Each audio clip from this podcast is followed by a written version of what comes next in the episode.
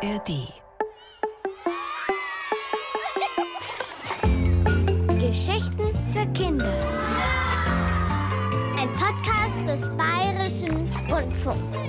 In der ARD Audiothek. Schiff Ahoi und Hallo zu Radio Mikro mit Inga Nobel. Heute geht's in unseren Geschichten raus aufs Meer.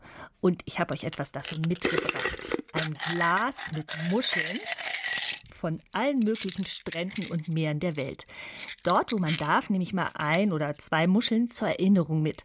Also hier ist so eine gelbe, ganz glatte Oberfläche und die andere, die ist ein bisschen kleiner, die ist, hat so Rillen und ist lila fast und innen drin glänzen sie so toll. Ach, Muscheln sehen nicht nur schön aus, was sie sonst noch können, hört ihr in dem Gedicht von Peter Maywald. Es spricht Hubert Mulzer. Die Muscheln, sie tuscheln, sie kuscheln, sie nuscheln, sie fuscheln, sie huscheln, sie puscheln, sie gruscheln, sie buscheln, sie luscheln, sie wuscheln, sie duscheln, sie kuscheln, sie muscheln, sie lachen. Das ist es, was Muscheln machen. Im Meer sind die Muscheln. Und auf dem Meer die Schiffe, na klar. Tretboote nah am Strand, Segelboote und Yachten, die in der Bucht ankern, Fischerboote ein bisschen weiter draußen. Und hinten am Horizont, wo Meer und Himmel aneinanderstoßen, die großen Frachter, die riesige Container mit Waren kreuz und quer über die Ozeane transportieren. Boote gibt es schon seit über 8000 Jahren. Und das überall auf der Welt. Im fernen Morgenland, wo man nicht in den Himmel hinauf betet, sondern von hohen Türmen herunter, lebte vor vielen, vielen Jahren ein Seefahrer namens Sintflut. Ja, Sintflut, der berühmte Seefahrer. Eines Tages kam Ahmed, der Teppichhändler, zu ihm und sagte: Ihr sollt mir eine Ladung Teppiche nach Basra zu meinem Sohn bringen, aber die Teppiche müssen in fünf Tagen dort sein, zur Eröffnung des großen Basars. Oh, kein Problem, erwiderte Sintflut der Seefahrer. Ehe noch tausendmal Salam Aleikum buchstabiert habt, ist alles erledigt. Die Ladung wurde aus dem Lager des Händlers geholt und an Bord von Sintfluts Schiff geschafft. Sofort stach er in See. Doch das Schicksal meinte es nicht gut. Ein Sturm zog auf, peitschte das Meer, bauschte es auf zu riesigen Wellen und ließ das Schiff vor einer einsamen Insel zu Bruch gehen. Welch ein Debakel, jammerte Sintflut der Seefahrer. Mein wundervolles Schiff. Doch er und die Mannschaft konnten sich und auch die Ladung retten. Als das Unwetter sich gelegt hatte, sah ein anderes Schiff Trümmer im Wasser treiben, steuerte das Eiland an und nahm die Schiffbrüchigen an Bord. Im nächsten Hafen lieh Sintflut sich einen neuen Segler und fuhr gleich weiter. Kaum waren sie auf hoher See, erscholl der Schreckensruf. Seeungeheuer voraus! Und schon wurden sie von einem riesigen Fisch verschlungen. Einen halben Tag lang versuchte der Riesenfisch, sie zu verdauen. Vergeblich. Er bekam nur entsetzliches Magengrimmen. Dann spie er Schiff, Mannschaft und Fracht wieder aus. Sintflut der Seefahrer und seine Leute konnten ihre Fahrt fortsetzen. Im Bauch des Fisches aber war das Schiff in Mitleidenschaft gezogen worden. Die Masten waren abgeknickt und Seewasser war in den Kiel eingedrungen. Um das Schiff zu reparieren, steuerten sie die Küste an. In einer wilden und einsamen Gegend setzte Sintflut das Schiff auf einer Sandbank auf Grund.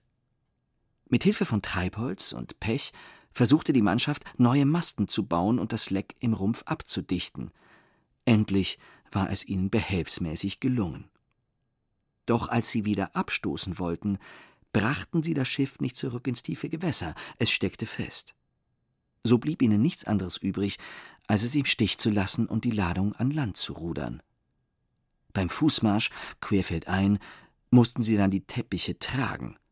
Zum Zielort war es zwar nur noch eine Tagesreise, aber der Weg erwies sich als strapaziös und gefährlich. Zuerst stellten sich ihnen Strandräuber entgegen, die ihnen die Teppiche wegnehmen wollten. Tapfer erwehrten sie sich der kleinen Schar Bewaffneter und schlugen sie am Ende in die Flucht.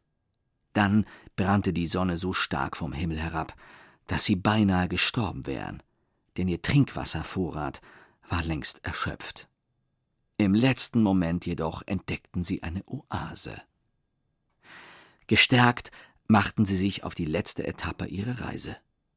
Sie mieteten Kamele, denen sie die Teppiche aufluden, und ritten selber auf feurigen Arabervollblütern und gelangten so gerade noch rechtzeitig zum Bazar nach Basra. Oma Ben Opa, der Sohn des Teppichhändlers Ahmed, erwartete sie bereits. Ich hoffe, ihr habt eine angenehme Reise hinter euch, begrüßte er sie. Eine angenehme Reise? wiederholte Sintflut der Seefahrer und lachte verächtlich auf. In keinster Weise. Wir gerieten in einen Sturm, das Schiff sank, ein Riesenfisch verschluckte unser zweites Schiff, das dabei so stark beschädigt wurde, dass wir nicht mehr weiterkamen. Wir setzten an Land, wo uns Räuber überfielen, die wir aber besiegen konnten. In der Wüste verdursteten wir fast, fanden jedoch eine rettende Oase, in der wir uns Transport- und Reittiere kauften. Und nun haben wir es geschafft. Die gesamte Ladung Teppiche liegt vor euch. Uma Ben Opa war erstaunt. Wieso habt ihr den beschwerlichen Seeweg gewählt? Hat euch mein Vater nicht vorgeschlagen, durch die Luft zu reisen? Willst du damit andeuten, stammelte Sintflut und wurde zornesrot, die Ladung, die wir so mühsam per Schiff zu Fuß und auf Kamelen transportiert haben, besteht aus fliegenden Teppichen? Ja, aber auf dem fliegenden Teppich hätten Sinnflut und seine Mannschaft ja nichts erlebt und auch nichts zu erzählen gehabt danach. Georg K. Beres hat sich die Geschichte von Sintflut dem Seefahrer ausgedacht. Der Erzähler war Samuel Weiß. Ich finde, die Seefahrer waren ganz schön mutig. Vielleicht hatten sie aber auch noch ein paar geheime Superkräfte, die ihnen bei ihren Abenteuern geholfen haben. Wer weiß.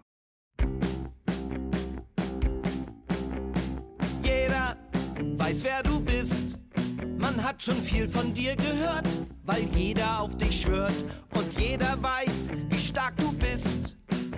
Bewegst mit deiner Kraft, was kein anderer schafft und jeder weiß, wie schnell du bist. Guckt man dir hinterher, sieht man dich schon nicht mehr. Und niemand vor dir hat so ein Wunder je geschafft. Und stark, darum finden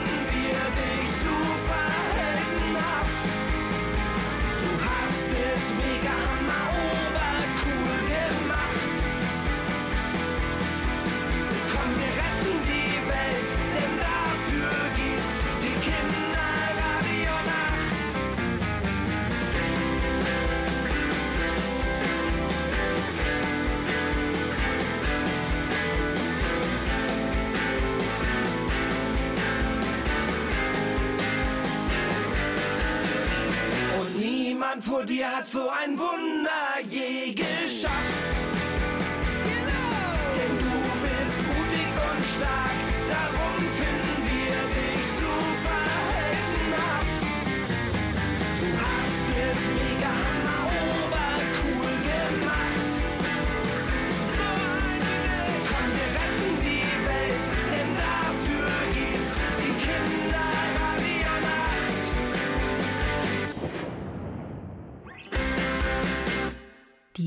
ARD Kinderradionacht, das ist ein super Stichwort. Die ist schon bald wieder am letzten Freitag im November. Das ist der 24.11. Da dürft ihr wieder mit uns aufbleiben und bis nach Mitternacht Radio hören.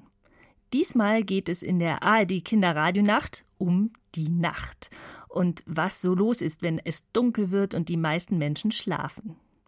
Welche Tiere da zum Beispiel wach sind. Die Tiere aus unserer nächsten Geschichte möchte ich nicht in echt treffen, weder nachts noch am Tag. Und schon gar nicht, wenn ich allein mit einem Schiff auf dem Meer unterwegs bin.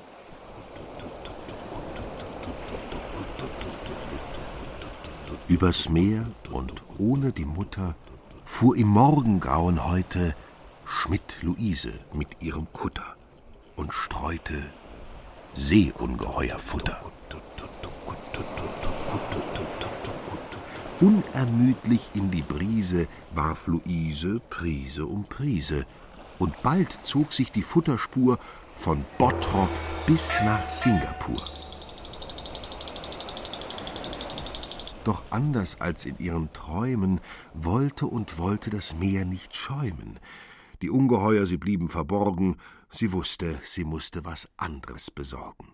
Luise warf in hohem Bogen die Futterdose in die Wogen und holte stattdessen aus der Kajüte ihre Instrumententüte.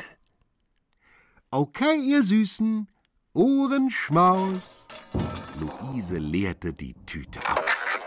Und unter lautes Scheppern und Krachen mischte sich ihr schallendes Lachen. Den Ungeheuern dort unten, den vielen, gedachte sie weltweit was vorzuspielen. Rum, bum, dass sich die Planken biegen, die sollten was zu hören kriegen. Sie legte zack den Hebel um, der tuckernde Kutter machte Brumm, Knall, Bum, Peng und sauste ab. Achtung, Felsen! Das war knapp. Luise raste nach Hongkong und spielte Ping-Pong mit dem Gong, bog Backbord ab, nahm Kurs auf Tonga und rappelte, trommelte Klapper die Konga, umrundete Tasmanien zum Klang der Gitarre aus Spanien. Dann mitten im Indischen Ozean waren Holzblasinstrumente dran. Flöte, Oboe, Fagott, Klarinette. Luise blies fett mit dem Wind um die Wette. Sri Lanka war ihr nächstes Ziel. Kaum schlanker klang ihr Waldhornspiel. Da, stopp! Am Bug erschien ein Schild. Das schwenkten Piraten schrecklich wild. Ne Qualle, zwei Knochen und wüstes Gekrakel war drauf gepinselt mit Tintententakel.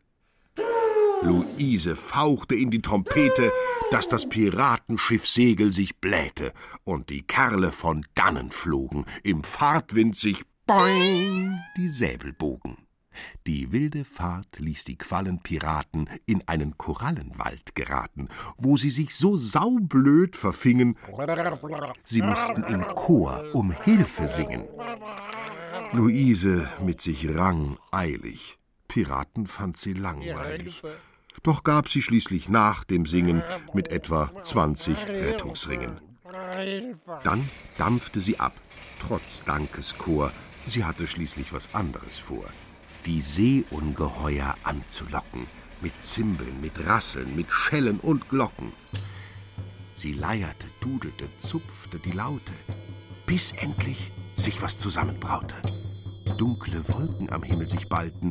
Luise tanzte, die Absätze knallten. Da blitzte es, Donner, der Regen platschte.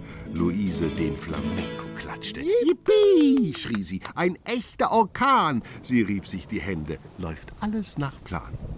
Immer schneller ging die Reise, inzwischen goss es eimerweise, und Wellen spülten in einem fort Instrumente über Bord. Geigen verschwanden in kreisenden Strudeln. Der Kutter kam bedenklich ins Trudeln. Sst und platsch. Ins Wasser fiel auch noch der Paukenschlägelstiel. Doch eine, die trotzte den Gewalten, ohne sich irgendwo festzuhalten, und schlug trotz Strudeln und Pfützen die Trommel mit ihrer Pudelmützenbommel.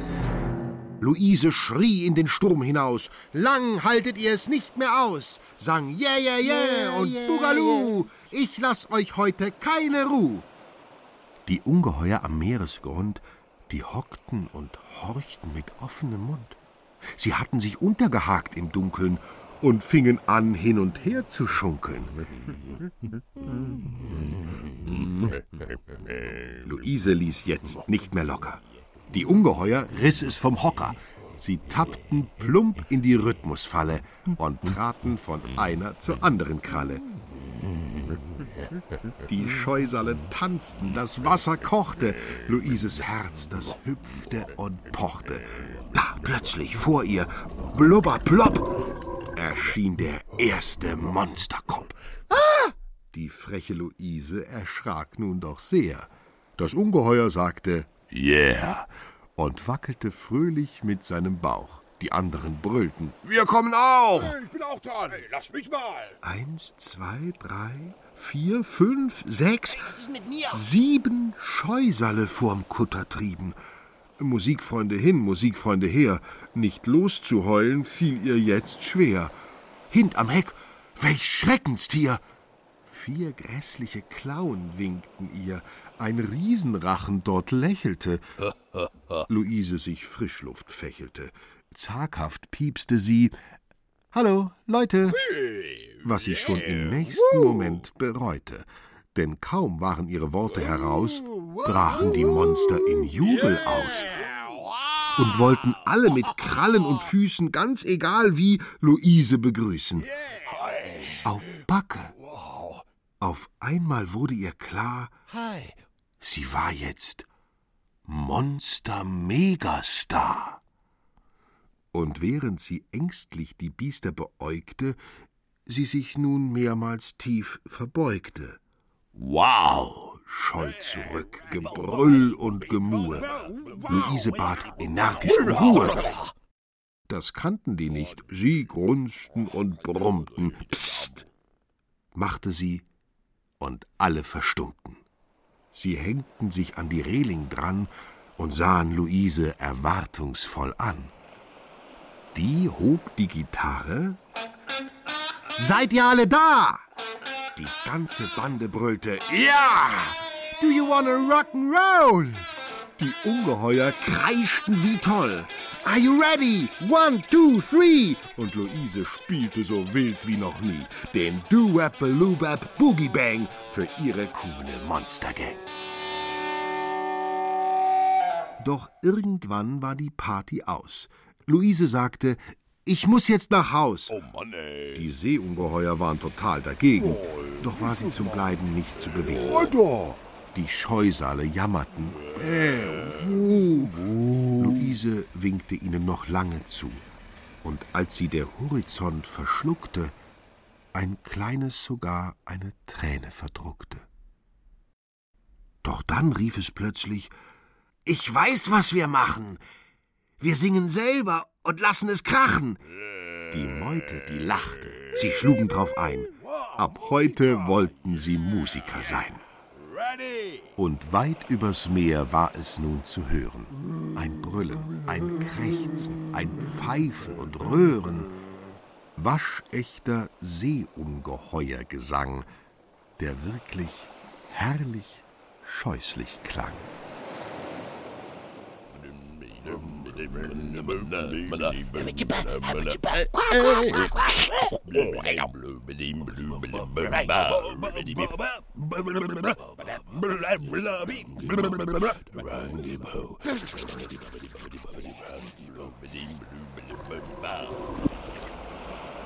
Stefan Wilkening hat diese gereimte Geschichte von Rinus Berbig nicht nur gesprochen, er hat auch alle Geräusche dazu gemacht. Und wenn die Seeschlangen so scheußlich singen, muss man selbst einfach noch lauter singen, um sie zu übertönen. Vielleicht mit diesem Seemannshit. Kennt ihr bestimmt, den Wellerman-Song. There once was a ship that put to sea. The name of the ship was a Billy of Tea. The winds blew up her bow, up down, oh below my bully boys blow. Soon may the Wellerman come to bring us sugar and tea and rum. One day when the tonguing is done, we'll take our leave and go. She'd not been two weeks from shore when down on her a right whale bore. The captain called all hands and swore he'd take that whale in tow. Soon may the Wellerman come to bring us sugar and tea and rum. One day when the tonguing is done, we'll take our leave and go. Da da da da da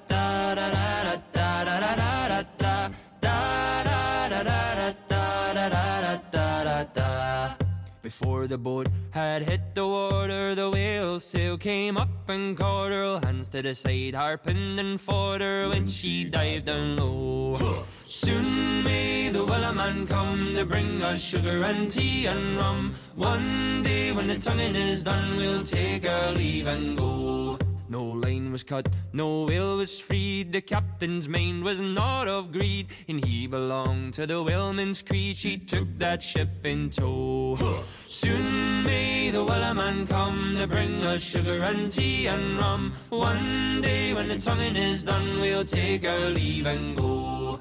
Da da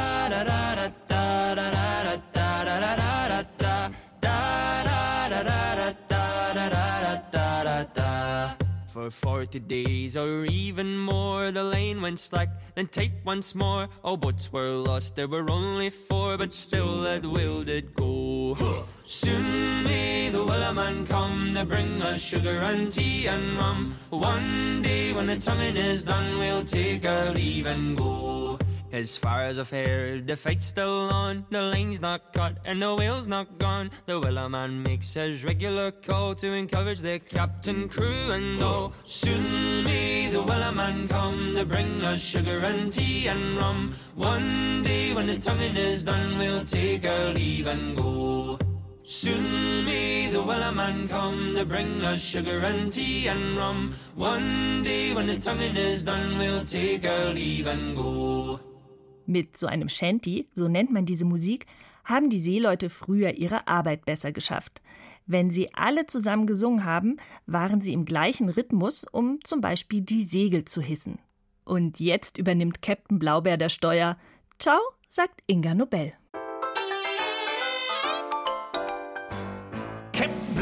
Ist der Größte, ich bin euer Kapitän. In die Wanden setzt die Segel, es gibt noch sehr viel zu sehen. Und vor allem aber, Kennings, zieht ihr Rettungswesten an. Denn ein Blöd steht heute am Ruder, er ist unser bester Mann. Unser bester Mann. Wer? Alles im Blut auf dem Boot.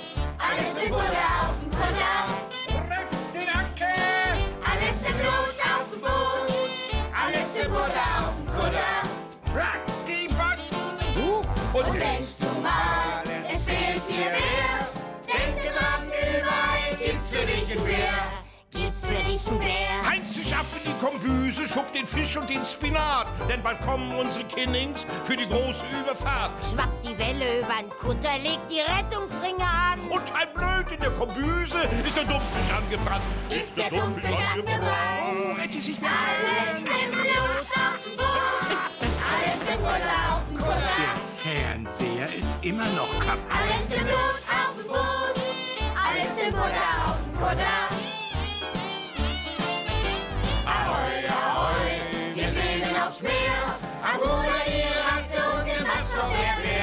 Bär. Im Mast kommt der Bär.